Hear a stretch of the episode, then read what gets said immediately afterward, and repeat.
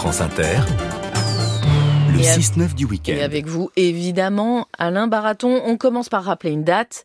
Oui. Nous sommes le 30 juillet aujourd'hui, ce qui correspond dans le calendrier républicain au 12 Thermidor. Eh oui, le 30 juillet, un jour où l'on ne célèbre pas, du moins le 12 Thermidor, où l'on ne célébrait pas les Juliettes. Si vous connaissez Hélène des Juliettes, c'est l'occasion de leur On dire leur bonne fête. Une très bonne fête Eh oui. Voilà, mais on fêtait la salicorne, une plante appelée en fonction des régions, cériste marine, passe ou perce-pierre, haricot ou cornichon de mer.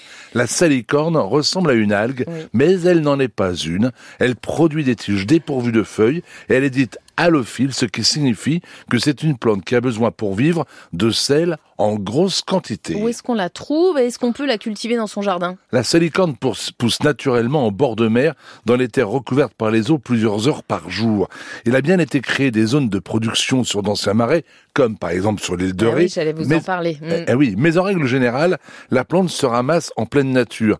Pour ce qui est donc d'en produire dans votre jardin, je vous conseille, mais sérieusement, d'oublier. Et la salicorne, on l'utilise en cuisine aujourd'hui. Ça n'a pas toujours été le cas. Eh oui, longtemps les cendres, on le sait trop peu, de cette plante servaient à la fabrication de la soude, des savons et du verre. Et c'est d'ailleurs pour cela qu'au XIVe siècle, les verriers s'installaient le long du littoral et au plus près des récoltes. La salicorne fut aussi appréciée pour ses supposées vertus médicinales, censées guérir le scorbut, comme vous le savez, une maladie redoutée par les marins. Ce petit goût salé délicieux. Ah oui, c'est très très bon. On hein. passe aux questions des auditeurs. Oui. Euh, Alain, celle de Josiane, euh, d'abord. Pourquoi est-il conseillé de cultiver euh, des datura dans le potager? Est-ce que je prononce correctement? Oui, tout à fait. Oui. Le datura est une plante qui ressemble un peu au tabac, qui a de grandes fleurs en forme de cornet. Le plus souvent, elles sont blanches, voire un petit peu rosées. Et on en voit de plus en plus Oui. dans la nature parce que elle résiste au désherbant industriel, donc elle est en train de se répartir quelque peu. Cette plante présente une toxicité que vous ne soupçonnez pas. Elle est hautement toxique. C'est pour ça que, à la question, est-il conseillé d'en cultiver? Répond Je non. ne sais pas. Ça, ça veut rien dire. Parce que dans le champ de pommes de terre, voyez-vous, Oui. eh bien, il y a les bestioles qu'on appelle des dorifores, qui viennent et elles aiment bien boulotter des daturas. Sauf que le datura va les enivrer et les tuer. Donc, l'une des meilleures méthodes pour se débarrasser des dorifores dans un champ de pommes de terre est d'avoir des daturas. Donc, on fait très simple. Mm. Dans un potager, quand vous êtes adulte et qu'il n'y a pas d'enfants, oui, mettez quelques pieds de datura. S'il y a des enfants, je vous le déconseille. Question de Michel. Faut-il tailler les myrtillers Et si oui, euh, comment fait-on? Oui, c'est important. Le myrtillier, c'est l'arbuste bah, qui produit les myrtilles. Un arbuste qui atteint à peu près 1m50 de hauteur et après quelques années, eh bien, les tiges qui ont porté des fruits, eh bien, réduisent leur production. Alors, que faire? Eh bien, l'idéal, uniquement sur les pieds qui ont été adultes, qui ont plusieurs années de plantation, Mhm. eh bien, vous les réduisez au printemps. C'est une opération qui se fait au printemps. Vous les coupez au ras du sol et vous gardez par pied que 7 à 8 branches, pas davantage.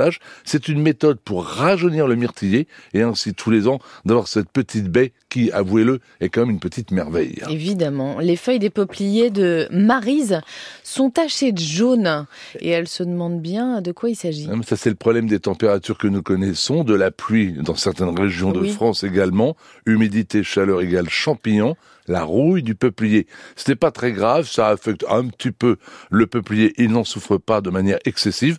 La seule méthode, à mes yeux, efficace pour réduire les attaques à, à- à venir ou à revenir, c'est simplement en automne de ne pas oublier d'évacuer les feuilles et de ne pas les laisser sur la terre. On ramasse les C'est feuilles pas plus compliqué. à l'automne. Très bien. Existe-t-il des rosiers sans épines? Ça, c'est Une- une question de Valérie. Une fois, j'avais répondu non. Oui. Je me suis fait insulter, mais insulter. Eh bien, je continue de dire que les rosiers sans épines, oui, il y en a. La reine des violettes est un Pourquoi rosier vous sans épines. insulter Parce qu'il y en a que quelques. Parce qu'il y en a qui disent oui, il existe des rosiers sans épines. Oui, on vend des rosiers sans épines, mais il y en a souvent une ou deux qui est cachée. Donc je dis attention, soyons prudents.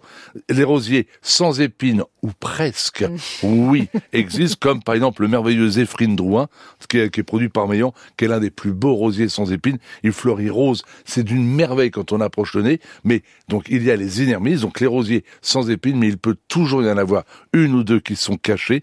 Prudence. On a encore le temps pour une dernière question de Fernande qui se demande quelle est la meilleure période pour rempoter une plante d'appartement. On Est-ce qu'il y a une peut, période on peut rempoter une plante d'appartement toute, toute l'année. Attention, jamais une plante qui va fleurir ou qui est en fleur. Si votre plante d'appartement a des, des jolis boutons, n'y touchez pas. Oui. Mais une fois que les plantes, quand elles fleurissent bien sûr, ont fleuri, alors là, oui, il vous sera possible de rempoter. Mais maintenant, vous pouvez rempoter les caoutchoucs, les ficus, etc., etc. Peu importe le moment. On est bien d'accord. Est-ce que vous avez un dernier petit conseil euh, Oh, un petit conseil de lecture. pour nos auditeurs? Oui, l'effet papillon. En Angleterre, on invite tous les citoyens à, à- à compter les papillons et à les décrire. Moi, je vous propose un très bel ouvrage, L'effet papillon. Il est signé de Ghislain Sinard pour les photographies et Vincent Albouy pour les textes. Eh bien, on nous parle des exploits des papillons. C'est drôlement joli, c'est bien illustré, c'est bien écrit, c'est joliment photographié et c'est publié chez Salamandre. Et ça, c'est un très bon conseil pour nos lectures de l'été. Tout à fait. Merci beaucoup Alain Baraton. À Je vous dis à la semaine À prochaine. samedi.